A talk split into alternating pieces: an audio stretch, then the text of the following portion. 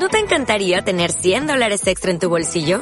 Haz que un experto bilingüe de TurboTax declare tus impuestos para el 31 de marzo y obtén 100 dólares de vuelta al instante. Porque no importa cuáles hayan sido tus logros del año pasado, TurboTax hace que cuenten. Obtén 100 dólares de vuelta y tus impuestos con 100% de precisión. Solo con Intuit TurboTax. Debes declarar para el 31 de marzo. Crédito solo aplicable al costo de la presentación federal con TurboTax Full Service. Oferta sujeta a cambios o cancelación en cualquier momento.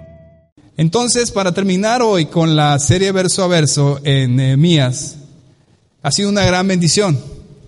Eh, esta serie se basa en la reconstrucción del muro de la ciudad de Jerusalén. Ustedes ya saben eso. La ciudad de Jerusalén fue destruida porque el, eh, el pueblo de Israel estuvo pecando constantemente ante Dios. Dios mandó al imperio de Babilonia, los destruyó y los llevó cautivos 70 años. Regresaron después de, 70 años a reconstruir la ciudad, el templo, y ahora están reconstruyendo el muro que ya, lo, que ya en nuestra historia ya lo terminaron. Entonces, ¿sabías que tu pastor estuvo preso? Yo sé que algunos de ustedes han escuchado esa historia, pero quiero compartirte rápidamente que hace uno, ahí tenía, eh, eh, todavía tenía cabello ahí, estuve preso eh, hace tiempo, este, obviamente eso no es una broma, pero sí estuve preso en la Ciudad de México. Eh, era mi último día cuando estaba estudiando allá el Instituto Bíblico. Era el último día donde ya nos regresábamos a Culiacán. Y el departamento donde vivíamos, estamos haciendo una limpieza profunda para entregarlo como nuevo y regresarnos. Y yo la basura que sacamos fui y la tiré en la esquina donde había mucha basura. Y pasó la patrulla, me vio tirando la basura y me arrestó y me llevó a la delegación, me metió a las ¿cómo les dicen? A las celdas. Y ahí estuve un tiempo hasta que llegaron mis, amigos, después de que se burlaron de mí mucho tiempo, pagaron la fianza y pude salir para venirme para Culiacán. Todo por la intención de dejar el, departamento totalmente como nuevo y hacer una limpieza profunda. ¿Alguna vez tú has hecho una limpieza profunda de tu casa? A ver, levanten sus manos los que son muy limpios, muy bien.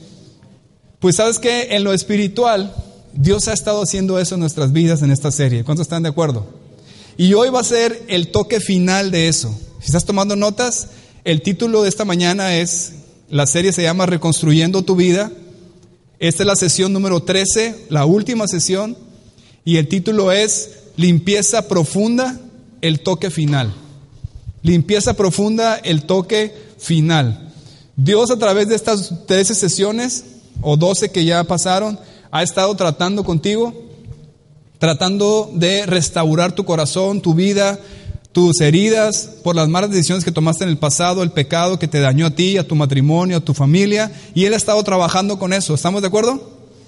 Bueno, hoy va a ser el toque final con una limpieza profunda, así como cuando quieres entregar el departamento como nuevo. Así quiere el Señor hoy que terminemos esta serie y que tú termines reluciente como nuevo para que puedas continuar avanzando en lo que Dios tiene para ti. ¿Estamos de acuerdo? ¿Si estás listo para eso? Bien, entonces en Nehemías 13 vamos a ver los cuatro no que limpiarán profundamente tu vida. Pero repito, los cuatro no que limpiarán profundamente tu vida. Si no traes Biblia, alza tu mano y déjala levantada y te van a una hoja con los versículos que vamos a estar estudiando. Así que por favor, levanta tu mano si no traes Biblia y déjala levantada para que te den la hoja Ahí ven los versículos del de, capítulo 13 de Nehemías. Si traes Biblia, ábrela en el último capítulo de Nehemías, capítulo 13. Vamos a irnos verso a verso y vas a ver cómo termina la historia de estos judíos que han estado trabajando en el muro de, de la ciudad y va a ser una gran bendición. ¿Ya estás ahí en Nehemías 13? Bien. Entonces vamos a empezar leyendo, por favor, del versículo 1 al 3. Vamos a leer Nehemías 13 eh, del 1 al 3. Si traes hojas, los primeros tres versículos que vienen ahí en tu hoja. Dice así, aquel día se leyó el libro de Moisés, oyéndolo el pueblo, y fue hallado escrito en él que los amonitas y moabitas no debían entrar jamás en la congregación de Dios, por cuanto no salieron a recibir a los hijos de Israel con pan y agua, sino que dieron dinero a Balaam para que los maldijera. Mas nuestro Dios volvió la maldición en bendición Cuando oyeron pues la ley, separaron de Israel a todos los mezclados con extranjeros. ¿Recuerda? Que venimos de una ceremonia de dedicación del muro. El muro se ha terminado ya, lo reconstruyeron, lo dedicaron a Dios, ¿te acuerdas? Y ahora vuelven a leer la palabra de Dios. Y cuando están leyendo la palabra, se encuentran con una indicación muy clara de parte de Dios que ellos habían estado ignorando por muchos años. ¿Qué indicación era la que ellos leyeron en, la palabra de Dios? ¿La leíste ahí? En el, versículo 1 fue hallado escrito que qué? Que los amonitas y moabitas no debían entrar jamás en la congregación de Dios. Sin embargo, entre ellos había amonitas y moabitas. Ahorita voy a explicar por qué no quería Dios que estuvieran ahí. Entonces, tenían años ignorando este principio. Y cuando ellos lo leyeron y les cayó el 20 y dijeron, hey, hemos estado ignorando la palabra de Dios, inmediatamente la obedecieron y los separaron de la congregación de Dios. ¿Está claro? Bien, este es el primer no que limpiará profundamente tu vida. No ignores la palabra. No ignores la palabra. Y hemos estado hablando algo respecto de esto, pero aquí va a ser más profundo todavía. Esto es crucial para ti. ¿Cuántos de aquí quieren avanzar en su relación con Dios? Levanten su mano.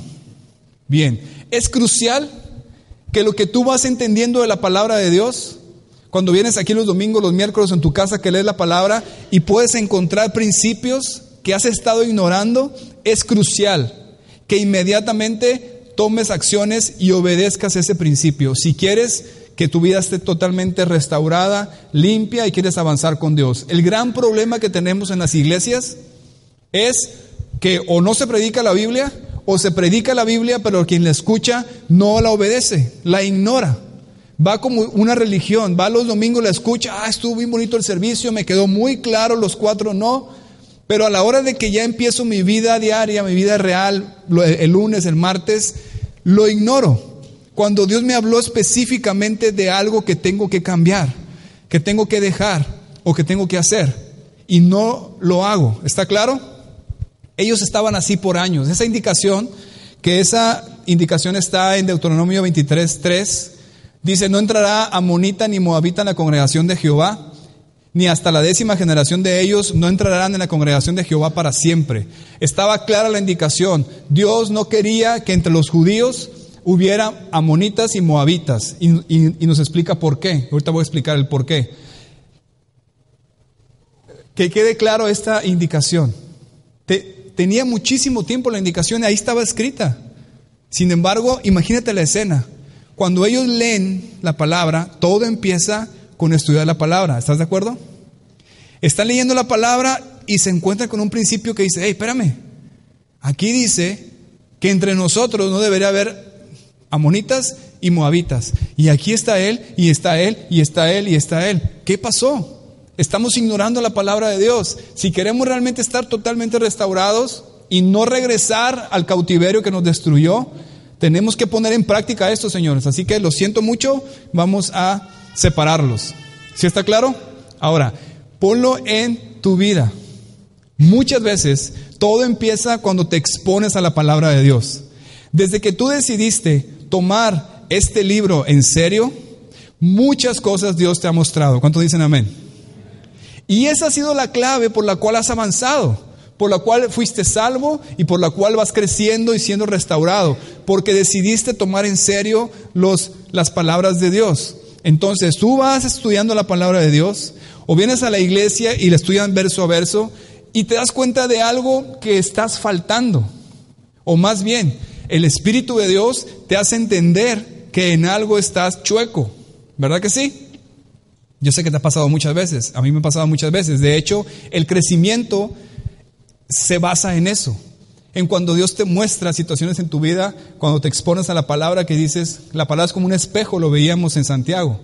La palabra es como un espejo que tú te ves y ves tus imperfecciones. Entonces la intención no es que las ignores, sino que realmente tomes cartas en el asunto. No ignores la palabra de Dios. ¿Está claro? Ahora, pero ¿qué tanto pleito con los amonitas y los moabitas?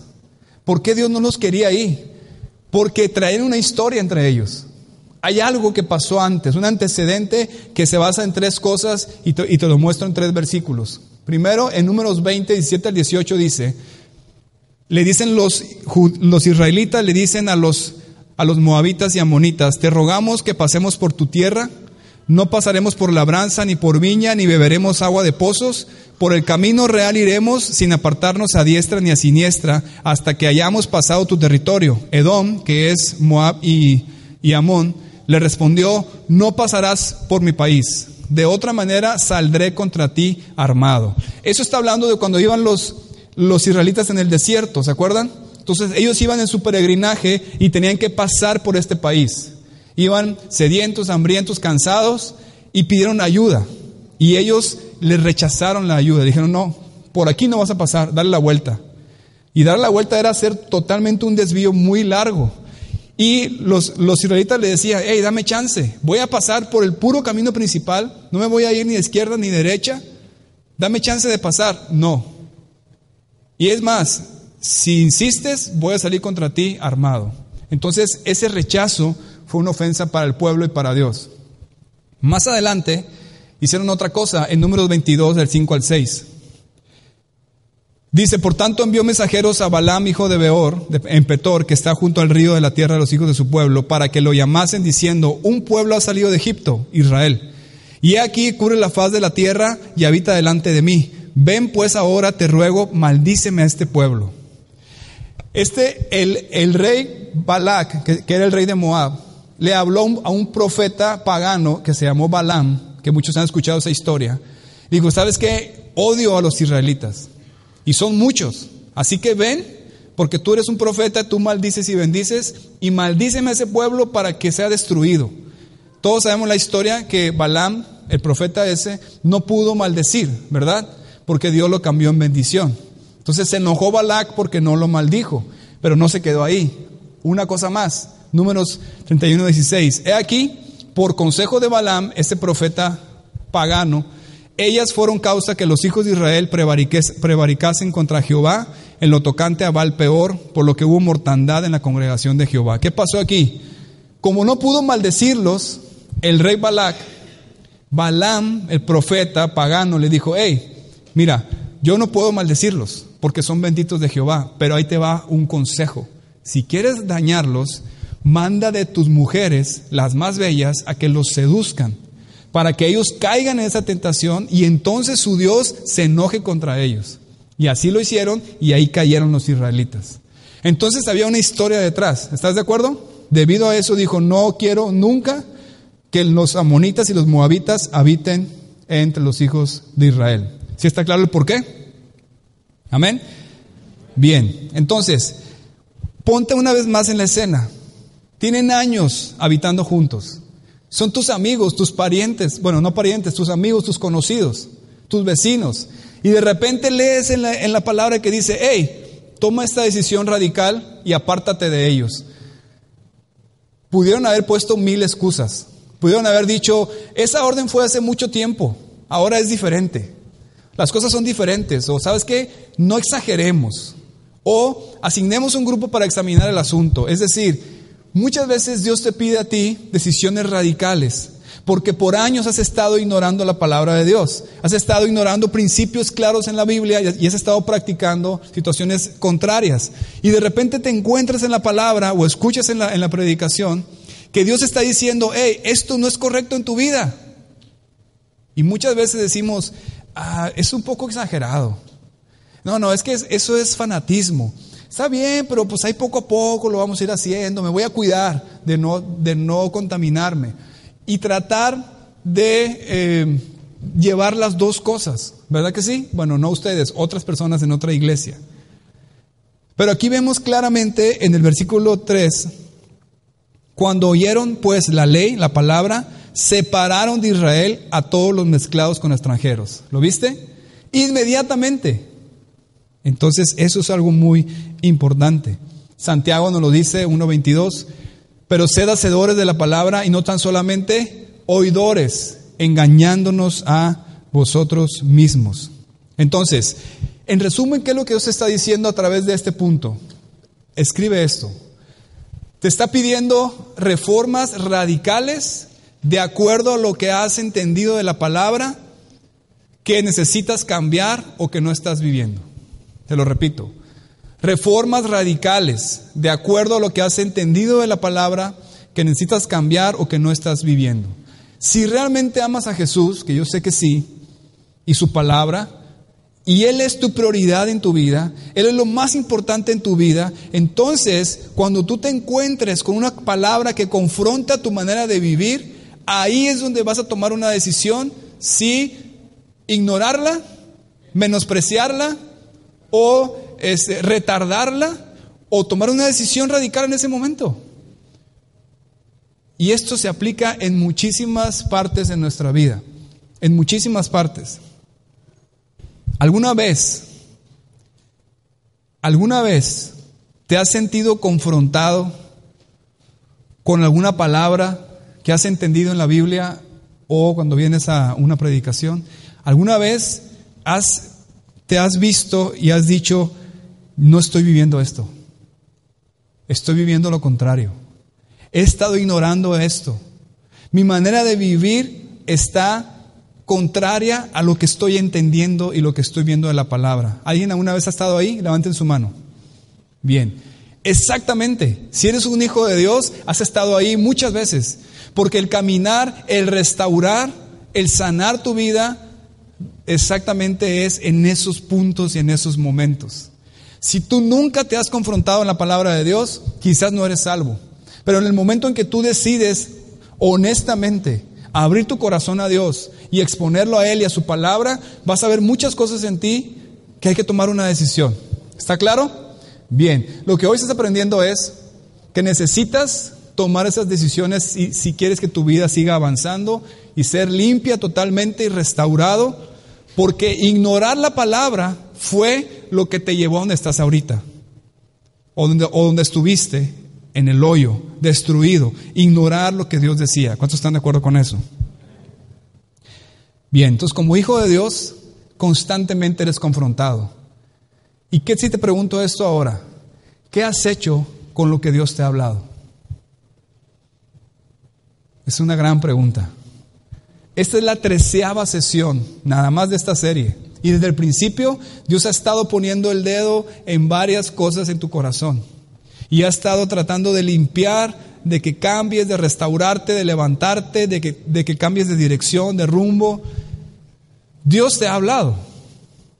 Levanten la mano a quien Dios le ha hablado en el último mes. Levanten su mano. En el último mes que Dios te haya hablado. Obviamente, si has estado expuesto a la palabra, esta es la voz de Dios, ¿verdad? Es su palabra. Cuando tú la lees, cuando vienes aquí o en tu casa, Dios te está hablando.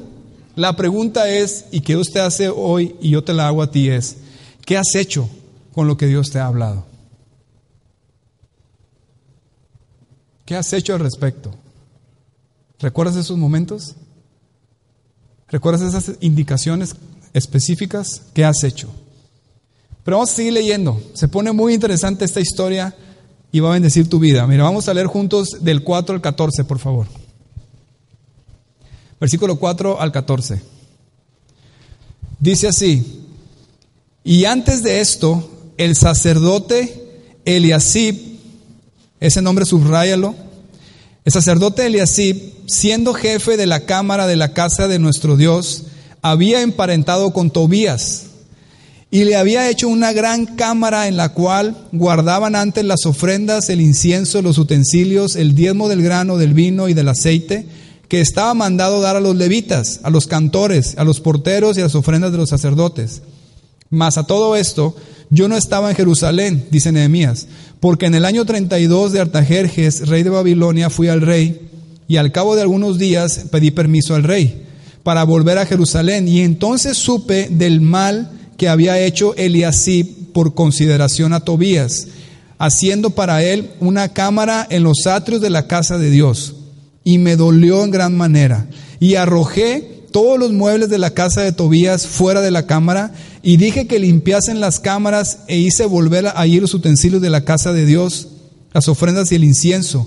Encontré asimismo que las porciones para los levitas no les habían sido dadas y que los levitas y cantores que hacían el servicio habían huido cada uno a su heredad. Entonces reprendí a los oficiales y les dije, ¿por qué está la casa de Dios abandonada? Y los reuní y los puse en sus puestos. Y todo Judá trajo el diezmo del grano, del vino y del aceite a los almacenes. Y puse por mayordomos de ellos al sacerdote Selemías y al escriba Sadoc, y de los levitas a Pedaías y al servicio de ellos Anán, hijo de Sacur, hijo de Matanías, porque eran tenidos por fieles y ellos tenían que repartir a sus hermanos. Acuérdate de mí, oh Dios, en orden a esto, y no borres mis misericordias que hice en la casa de mi Dios y en su servicio. ¡Wow! Esto es algo tremendo. No sé si pudiste entender la historia, pero había un hombre, el líder espiritual, el sumo sacerdote, que se llamaba Eli, Eliasib. Y este hombre estaba emparentado con quién? Con Tobías. ¿Te imaginas? Y en, el, en la casa de Dios, el templo de Dios, ahí tenía su recámara, sus cosas y su cama, ahí vivía. Y habían sacado a los levitas. Entonces, esto el pueblo lo estaba tolerando por tanto tiempo. Hasta que Nehemías, que había salido unos años a regresar por sus negocios a Babilonia con el rey de Persia, regresa y ve eso y dice, ¿cómo? ¿Cómo puede ser que tengas tanto tiempo tolerando a este tipo que está metido ahí en el templo de Dios. Este es el segundo no que limpiará tu vida profundamente. No toleres lo que te aleja de Dios. No toleres lo que te aleja de Dios. ¿Te puedes imaginar la escena? Ahora, estaba emparentado con Tobías. ¿Cuántos de aquí saben de qué nacionalidad era Tobías? Exactamente. En Nehemías 2.10 lo vemos y era uno de los enemigos de Israel. Pero oyéndolo Zambalat, Oronita y Tobías, el siervo amonita, les disgustó en extremo que viniese alguno para procurar el bien de los hijos de Israel. Fíjate lo que está pasando. Estás en Jerusalén. Estás el templo de Dios, del único Dios verdadero. Dios les había dicho, no quiero que los amonitas estén en la congregación de Israel. Y aparte, Tobías y Zambalat eran los principales enemigos de Israel.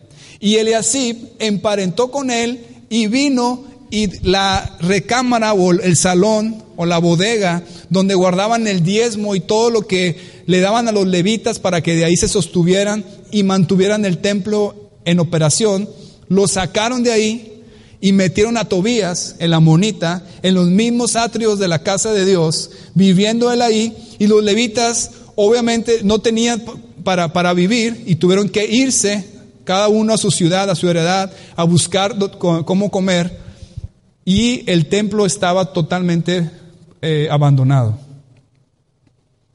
¿Cómo? Y ese señor, siendo un extranjero, siendo amonita y siendo enemigo de Dios, estaba ahí. Entonces, en resumen, cometieron dos grandes pecados. Uno fue desechar a los levitas, que eran el instrumento de Dios para tener una relación con su pueblo. Y dos, permitieron que un extranjero tomara el lugar de ellos en el mismo templo. Entonces, cuando viene Nehemías, se encuentra con eso. Viviendo este cuate ahí, ¿lo puedes ver? Y mira el, el versículo 11. ¿Qué hizo Nehemías? Entonces reprendí a los oficiales y dije, ¿por qué está la casa de Dios abandonada? ¿Por qué está la casa de Dios abandonada? Y esa palabra abandonada, que la que utilizó Nehemías, nos dice mucho. Abandonada significa aflojar, renunciar, permitir. Fíjate lo que eh, significa este principio. Lo que Dios está diciendo a través de este principio es, cuando toleras situaciones, personas, pensamientos, actitudes, hábitos que hacen que aflojes en tu caminar con Dios. Permites que esos detalles te vayan alejando del Señor. Recuerda que el templo de los judíos representaba la, relación de Dios con un judío. Todo era a través del templo, ¿estás de acuerdo? Entonces, ahí en esa relación con ellos permitieron que se introdujera un extraño un extranjero y un enemigo de los israelitas, Tobías en la monita. Y entonces eso hizo que la, que la casa estuviera abandonada, estuviera suelta, estuviera totalmente este, abandonada y entonces afectaba la relación de Dios con cada uno de los judíos. ¿Ok? ¿Qué significa nuestras vidas? Cuando tú permites que esos Tobías vengan a ti y aflojen en tu relación con Dios. ¿Puedes pensar eso? Te repito esto. Situaciones que toleras o personas que toleras o pensamientos que, toleras, o actitudes que toleras, o hábitos que toleras, que te hacen aflojar en tu relación con Dios, que permiten que te vayas alejando del Señor. Yo sé que todos aquí pueden identificar eso. Hay situaciones en nuestras vidas que tienen como objetivo que le aflojes a tu relación con Dios, ¿verdad que sí? Hay relaciones que tenemos con personas que nos alejan del Señor, que nos afectan. Hay situaciones que hacemos o que pensamos o hábitos que tenemos que dañan nuestra relación con Dios. Y cuando las practicamos, terminamos fríos, lejos del Señor. ¿Verdad que sí? Hay muchas cosas que pudiera decir al respecto, pero quiero que tú puedas pensar y tú puedas abrir tu corazón a Dios. Entonces, cuando Nehemías les dice, ¿por qué está la casa de Dios abandonada? Una de las cosas era que la falta de dar era una forma de abandonar la casa de Dios. Porque los levitas, ellos dependían del diezmo del pueblo, ¿verdad? Entonces, como e, en ese lugar se guardaban los diezmos y estaba Tobías ahí con sus cosas, obviamente no había diezmo para los levitas. Entonces los levitas tenían que buscar para comer. Entonces fue cuando abandonaron el templo y se fueron a su heredad. Y los levitas eran los únicos que estaban autorizados para operar el templo. ¿Estamos de acuerdo? Por ejemplo, eso se aplica aquí en la iglesia. Si tú dejas de dar dinero en las cajas, no vamos a poder pagar la renta, ni la luz, ni todo lo que hacemos. Obviamente vamos a tener que cerrar la iglesia. Y eso va a afectar en tu relación con Dios. Porque aunque no es el único lugar exclusivo, la iglesia te ayuda a que tú puedas caminar con Dios. ¿Verdad que sí? Bueno, ellos lo tenían todavía más complicado, porque era el único lugar exclusivo donde ellos podían escuchar a Dios, ir a adorar a Dios. No era en, no era en cualquier lugar, como dijo Jesús a la, a la, samaritana, que ahora es en espíritu y en verdad. En ese tiempo era a través de, ese, de esa construcción del templo y estaba abandonado. No había quien pudiera ofrecer sacrificios porque eran los sacerdotes y los levitas operaban todo, entonces su relación con Dios estaba dañada por haber permitido que viviera ahí un extranjero, un extraño. Amén. Lee conmigo lo que hizo Nehemías en el versículo 8 y 9. Dice el versículo 8 y 9, y me dolió en gran manera. Obviamente cuando hubiera situación le dolió muchísimo. ¿Y qué hizo? Fue y habló con Tobías y le dijo, oiga señor Tobías, pues mire, ahí le encargo, por favor. Écheme la mano. Le encargo que nos dé chancita ahí en su casa que pueda tener algo para los levitas. ¿Eso hizo? Mira lo que dice en el versículo 8.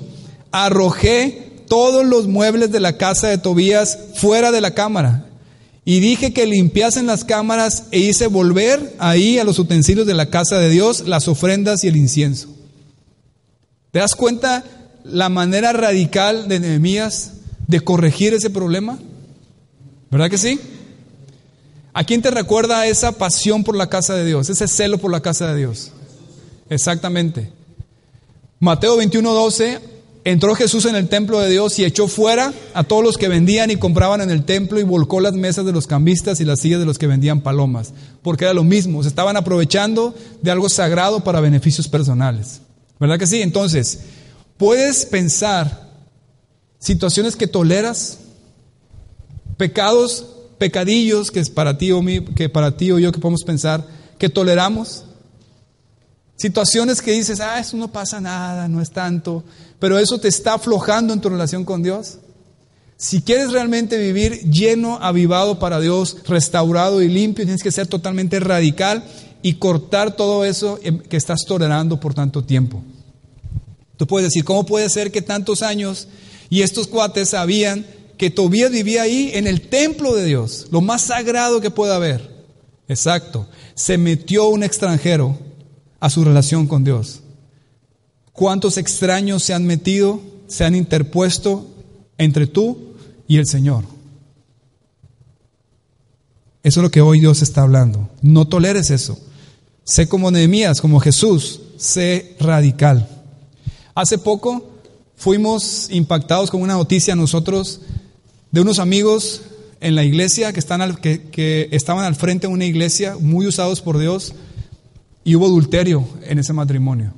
Estamos todos impactados. ¿Cómo puede ser? Si eran personas ejemplares que nosotros veíamos, seguíamos.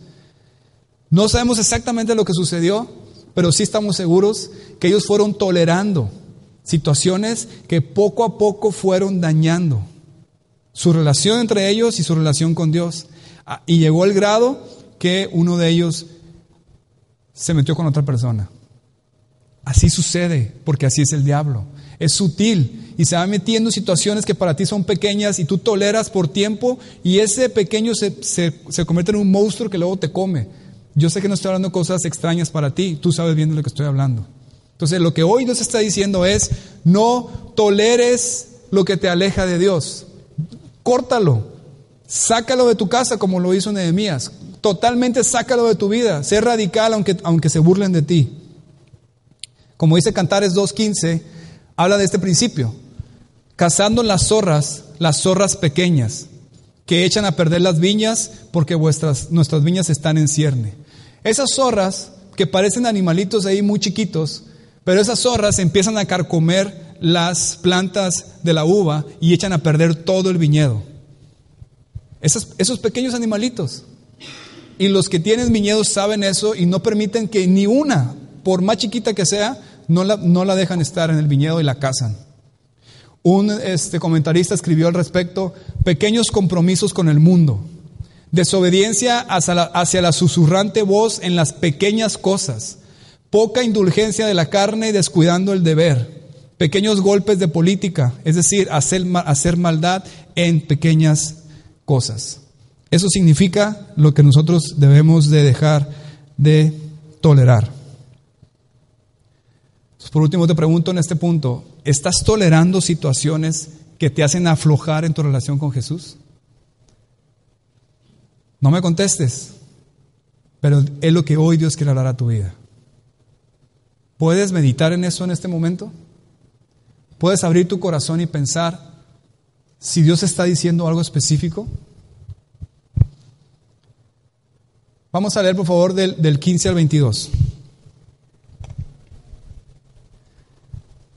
Miren lo que sigue diciendo Nehemías. En aquellos días vi en Judá a algunos que pisaban en lagares en el día de reposo, y que acarreaban haces y cargaban asnos con vino y también de uvas, de higos y toda suerte de carga, y que traían a Jerusalén en día de reposo, y los amonesté acerca del día en que vendían las provisiones. También había en la ciudad tirios que traían pescado y toda mercadería, y vendían de día en, reposo, en día de reposo a los hijos de Judá en Jerusalén. Y reprendí a los señores de Judá y les dije, ¿qué mala cosa es esta que vosotros hacéis, profanando así el día de reposo? ¿No hicieron así vuestros padres y trajo nuestro Dios todo este mal sobre nosotros y sobre esta ciudad? y vosotros añadís ira sobre Israel, profanando el día de reposo. Sucedió pues que cuando iba oscureciendo a las puertas de Jerusalén antes del día de reposo, dije que se cerrasen las puertas y ordené que no las abriesen hasta después del día de reposo. Y puse en las puertas algunos de mis criados para que en día de reposo no introdujeran carga. Y se quedaron fuera de Jerusalén una y dos veces los negociantes y los que vendían todas toda especie de, mercancía. Y los amonesté y les dije, ¿por qué os quedáis vosotros delante del muro? Si lo hacéis otra vez, os echaré mano. Desde entonces no vinieron en día de reposo. Y dije a los levitas que se purificasen y viniesen a guardar las puertas para santificar el día de reposo. También por esto acuérdate de mí, Dios mío, y perdóname según la grandeza de tu misericordia. ¿Qué sucede ahora? Otra situación que Nehemías está corrigiendo. De acuerdo a la ley de los judíos, el sábado era el día de reposo, no deberían de hacer negociaciones y comprar y vender y cargar cosas. Era un día sagrado, santo para el Señor. ¿Estamos de acuerdo? Eso está muy claro en la ley desde el principio. Entonces, eh, ellos vivían ahí en Jerusalén y venían extranjeros que para ellos no seguían la ley de los judíos y no les importaba. El sábado era como cualquier otro día, hay que ganar dinero y venían a venderles cosas y, mercancía y alimentos y pescados a los judíos. Y los judíos les compraban. Y los judíos cargaban lo que les daban para sus casas. Estaban profanando el día de reposo. Entonces Nehemías ahí en el versículo 17, me encanta cómo lo describe, dice, y reprendí a los señores de Judá y les dijo, señores, qué mala cosa es esta que vosotros hacéis profanando el día de reposo. Profanar significa manchar. Esta es el tercer no que limpiará profundamente tu vida. No manches tu corazón. No manches tu corazón. Como les dije ahorita, profanar, esa palabra que usó Nehemías, significa manchar, contaminar, degradar o deshonrar. Eso estaban haciendo ellos, estaban contaminándose, manchándose, degradando al Señor, deshonrando. Entonces, ¿cómo se mancha un corazón? ¿Cómo se profana tu relación con Dios? Bueno, tomemos este ejemplo. En sí no era malo comprar mercancías, ¿verdad? Todos necesitamos comer. Es como ir al súper, ¿ok? Ahora, no estoy diciendo que es pecado ir al súper en domingo, hoy en día. No estoy diciendo eso. Ahorita voy a explicar cómo funciona hoy. Pero para ellos sí era pecado ir al súper el sábado. Entonces ellos iban al súper y los extranjeros estaban ahí. ¿De acuerdo? Entonces se trata de prioridades. No tiene nada de malo que compraras pescado para comer, pero no en el día de reposo. Estaban ellos poniendo por encima algo que ellos querían, por encima de Dios y sus principios. ¿Estamos de acuerdo? Era cuestión de prioridades. Entonces, no hay nada malo con comprar y vender. Solo cuando nuestro deseo de vender y comprar, de ganar dinero o de gastar dinero, se vuelve más importante para nosotros que honrar a Dios. Esta era una manera clara en la que el pueblo de Israel estaba poniendo el ganar y gastar dinero antes que glorificar a Dios. Es decir, manchas tu corazón cuando estás dispuesto a ofender a Jesús y dañar tu relación con Él con tal de obtener algo que deseas. Eso es manchar tu corazón, eso es profanar tu corazón y tu relación con Dios. Y ponte a pensar en eso, cada vez que hemos pecado, hemos caído en esto, ¿verdad? Hemos estado dispuestos a ofender a Dios y dañar nuestra relación con Jesús por algo que queremos. Bien, eso es manchar tu corazón. ¿Sí está claro? Entonces, para nosotros hoy en día, de acuerdo a Colosenses 2, el día de reposo no es el sábado, ¿ok? El Señor resucitó el primer día de la semana, el domingo, y desde entonces la iglesia se reúne el domingo para celebrar la resurrección de Jesús, ¿de acuerdo? Pero hoy en día, todos los días son días del Señor, y en cada uno debemos de honrar a Dios con lo que hacemos. ¿Estamos de acuerdo? El principio de congregarnos existe, por eso estamos aquí el domingo para poder ser alimentados. Pero el, principio general es ese. Cuando estás dispuesto a ofender al Señor y tu relación con Dios por conseguir algo que tú quieres. Mira el versículo 18. Lo que dice Nehemías es bien importante aquí. Léelo conmigo ahí en tus hojas o en tu Biblia.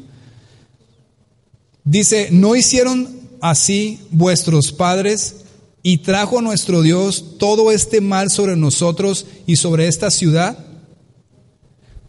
Y vosotros añadís ira sobre Israel profanando el día de reposo. ¿Qué está diciendo Nehemías ahí? Señores, por esto fue que fuimos destruidos.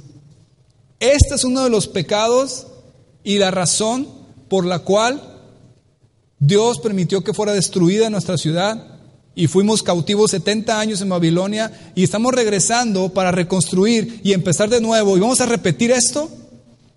Y dice, tus, vuestros padres, porque obviamente ninguno de ellos vivió antes de la invasión de Babilonia, pero sus padres sí. Y ellos constantemente hacían esto. En día de reposo lo profanaban, lo manchaban, es decir, ponían antes que Dios otras prioridades y no les importaba lo, que Dios decía y dañar su relación con Dios por muchos años. Entonces el resultado de eso fue destrucción y cautividad. Nosotros hemos puesto muchas veces por encima de Dios nuestros propios deseos. Resultado, el mismo, destrucción y cautividad. Entonces Mías ahora les dice a ellos, ¿vas a volver a repetir esto que te destruyó? Y yo te digo ahora, ¿vas a volver a repetir lo que te destruyó y que te llevó cautivo y que te llevó hasta el hoyo, ¿vas a volver a hacerlo? Nehemías está obviamente diciendo, no lo hagas. No vuelvas a manchar tu corazón de esa manera. ¿Está claro? Vamos a terminar leyendo, por favor, de 23 al 31. Dice así Nehemías 13, 23. Eh, Vi asimismo en aquellos días a judíos que habían tomado mujeres de Asdod amunitas y moabitas. Y la mitad de sus hijos hablaban la lengua de Asdod, porque no sabían hablar judaico, sino que hablaban conforme a la lengua de cada pueblo. Y reñí con ellos y los maldije y herí algunos de ellos y les arranqué los cabellos.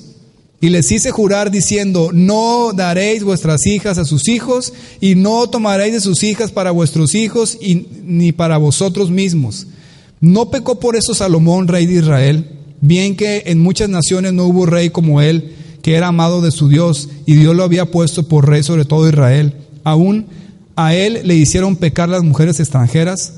Y obedeceremos a vosotros para cometer todo este mal tan grande de prevaricar contra nuestro Dios, tomando mujeres extranjeras. Y uno de los hijos de Joiada, hijo del sumo sacerdote, ¿qué? Eliasib, otra vez, era yerno de quién? Zambalado Oronita. Por tanto lo ahuyenté de mí. Acuérdate de ellos, Dios mío, contra los que contaminan el sacerdocio y el pacto del sacerdocio de los levitas. Los limpié pues de todo extranjero y puse a los sacerdotes y levitas por sus grupos, a cada uno en su servicio, y para la ofrenda de la leña en los tiempos señalados y para las primicias. Acuérdate de mí, Dios mío, para bien. Wow, aquí una vez más otro pecado que los llevó hasta donde están. Se mezclaron. Este es el cuarto no que limpiará profundamente tu vida. No te mezcles. No te mezcles con lo ajeno a Dios. No te mezcles. ¿Te das cuenta de lo que hicieron? Lo mismo que habían hecho sus padres, que por eso fueron llevados cautivos. Precisamente se metieron con mujeres extranjeras a tal grado que sus hijos ya ni siquiera hablaban judaico, hablaban la lengua de Asdod, de los otros pueblos extranjeros. ¿Te imaginas eso? Y Nehemías lo ve. ¿Y qué hizo Nehemías? Les dijo, señores, pues miren, quiero hablar con ustedes. Es que pues eso que hacen no está bien, ¿eh? ¿Así les dijo? No, ahorita vamos a ver que hasta les arrancó las greñas. Si yo hubiera estado ahí, yo me hubiera librado de eso, pero tú no. Entonces, en el versículo 25, como dice ahí, ya me imagino, léelo conmigo otra vez el versículo 25. Reñí con ellos y los maldije y herí a algunos de ellos y les arranqué los cabellos y les hice jurar. ¿Te puedes imaginar la escena? Nehemías los vio, su esposa, una moabita, una de Asdod, su hijo hablando la lengua de Asdod y no sabía arameo ni hebreo. Nehemías se enojó y se fue encima de ellos, los maldijo, peleó con ellos y les arrancó las greñas. Y les dijo, repite conmigo, no darás tus hijas a sus hijos y no tomarás de sus hijos para tus hijos, ni para ustedes. Así de intenso estaba Nehemías. Este Nehemías está bravo, ¿verdad? Terminó muy bravo Nehemías. Lo bueno es que es el último capítulo, si no imagínate el próximo capítulo mata a alguien, ¿no? Pero el punto aquí es la mezcla con lo que no es de Dios. Así que papás, aquí tienen un... No, no es cierto, no van a hacerse con sus hijos. Pero sí se aplica el principio cuando uno de los muchachos o muchachas andan con un moabita, ¿verdad? Entonces, aquí está el principio claro, pero no nada más es eso. Es en general cuando tú te mezclas con otras personas que te hacen ofender a Dios. Tú puedes decir, pero ¿por qué tanta exageración? Aquí mismo te lo dice, en el dice habla de Salomón. En el versículo 26. Al final dice, aún a él le hicieron pecar las mujeres extranjeras. Entonces, estaba escrito que Salomón fue desviado por tantas mujeres. Siendo el rey más sabio que Dios amó, le dio sabiduría y riquezas. Dice 1 Reyes 11, 4 y 5, cuando Salomón era ya viejo, sus mujeres inclinaron su corazón tras dioses ajenos. Y su corazón no era perfecto para Jehová su Dios, como el corazón de su padre David, porque Salomón siguió a Astoret, diosa de los Sidonios, y a Milcom, ídolo abominable de los... Otra vez. Esos amonitas están en todos lados, ¿verdad? Exacto. Pero te das cuenta, ahora, piénsalo, hoy en día, ¿por qué no queremos que, los, que las muchachas cristianas se pongan de novias con un chavo que no es cristiano? Ahí te va, ¿por qué? Porque vas a hacer lo mismo, vas a terminar adorando sus dioses, es decir, su manera de pensar, su manera de vivir que ofende a Dios. Está adorando sus dioses o a sí mismo, no va a honrar a Jesús no va a vivir de acuerdo como Jesús quiere y te va a jalar a eso. Muchos dicen, no, pastor, yo lo voy a convertir. En sapo lo vas a convertir. Porque el que convierte es Dios mismo, no eres tú. Y Dios no va a estar en eso. Entonces estás adorando los dioses de él o de ella. ¿Cómo? Sí. Te casas y ahí te va. Llega el domingo. ¿Qué vas a hacer el domingo? Él quiere ir a, su iglesia si es que va a una iglesia. Y tú quieres venir para acá. Tienes hijos y nacen, Él quiere bautizarlos allá en otra religión y tú no quieres. Y empiezan los pleitos. Él toma y tú no tomas. Él quiere que vayan al antro y tú no quieres. Él quiere que digas groserías y que hables cosas inmorales y tú no quieres. Él tiene ciertas amistades que tú no quieres. Entonces terminas inclinada a sus dioses y haciendo lo que Él quiere o lo que ella quiere, viviendo como ella quiere. Es exactamente el mismo principio. Te mezclas. ¿De acuerdo? Ahora, no nada más es eso, es un principio más general. Mezclarte es, apunta esto, participar de las costumbres, hechos y manera de vivir con personas que no aman a Jesús ni siguen su palabra. Eso es mezclarse, te lo repito, participar de las costumbres, hechos y manera de vivir con personas que no aman a Jesús ni siguen su palabra.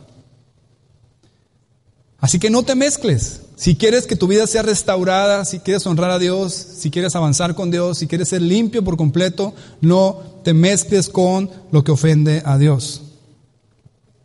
El versículo 30, léelo conmigo, es el resumen que hace Nehemías. Nehemías dice en el versículo 30, los limpié, pues, de todo extranjero y puse a los sacerdotes y levitas por sus grupos a cada uno en su servicio.